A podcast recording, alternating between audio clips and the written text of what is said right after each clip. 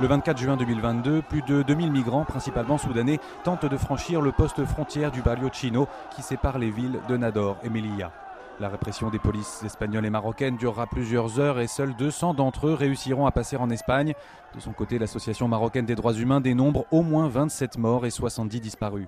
Pour les associations de défense des migrants, ce drame symbolise toute la cruauté du mur qui s'élève entre l'Europe et l'Afrique. Francky Yanga, secrétaire général de l'Organisation des travailleurs immigrés au Maroc. Un mur euh, est fait pour barrer la route aux migrants de pouvoir traverser. Alors pour les migrants qui sont à la recherche d'une vie meilleure, c'est une difficulté vraiment très très euh, importante parce qu'ils cherchent toujours à aller de l'autre côté. Raison pour laquelle euh, il y a eu des assauts, je crois que s'il y avait un passage simple mais contrôlé ou surveillé d'une autre manière, il n'y aurait pas ces, ces, événements. Donc le fait que le mur existe, donc c'est un barrage, c'est une barrière pour les migrants et ça, ça pose vraiment des sérieux problèmes pour leur situation. Au fil des années, la surveillance de la frontière a été renforcée par les autorités marocaines. Aujourd'hui, explique Amine, pour beaucoup de candidats à l'exil, le passage par la voie terrestre n'est plus une option. On ne peut pas passer par le mur. Il y a les militaires, des caméras et des radars. C'est impossible. En plus, s'ils t'attrapent la première fois, ils te relâchent. Mais la deuxième fois, tu risques la prison. Comme Amin Oussama a rejoint Melilla à la nage il y a quelques semaines au péril de sa vie. J'ai passé 7 heures dans la mer. C'était très difficile. Et une fois arrivé dans les eaux espagnoles, on s'est retrouvé près d'un port. Il y avait énormément de bateaux qui traversaient. Par conséquent, on ne savait pas quand ils allaient passer. On a eu très peur de se retrouver nez à nez avec un paquebot. J'ai vu des jeunes passer par là et se faire tuer.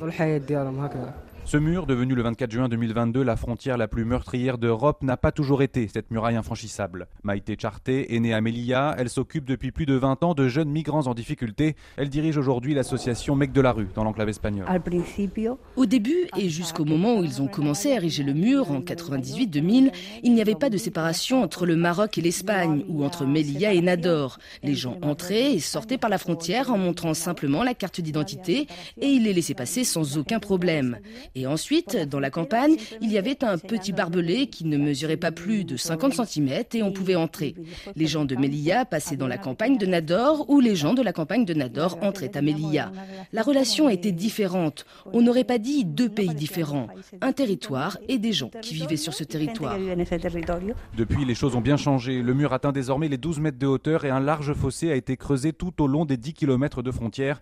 La nouvelle génération espagnole, elle, n'envisage plus une vie sans cette imposante de séparation. José Palasson est le fondateur de l'ONG de protection de l'enfance Prodein. Les gens de Melilla, bien sûr, pensent que c'est une protection parce qu'ils pensent qu'ainsi les étrangers ne vont pas venir. C'est-à-dire que l'immigration africaine, l'immigration syrienne, l'immigration en général africaine ou la partie orientale, ici on considère que c'est comme une espèce d'invasion. Les politiques, la presse nous vendent ça, comme quoi on veut nous envahir, on veut nous voler la revendication marocaine de Melia et Ceuta eh bien, a une conséquence très importante aussi sur le sujet. Le mur sert à contenir ce désir marocain très fort de venir envahir la ville, et cela est vu comme un péril. Depuis le rapprochement diplomatique entre le Maroc et l'Espagne à l'été 2022, aucune tentative massive de franchissement du mur n'a été enregistrée. Côté marocain, les migrants sont désormais tenus à l'écart du mur de Melilla. Victor Moria, de retour de Nador, RFI.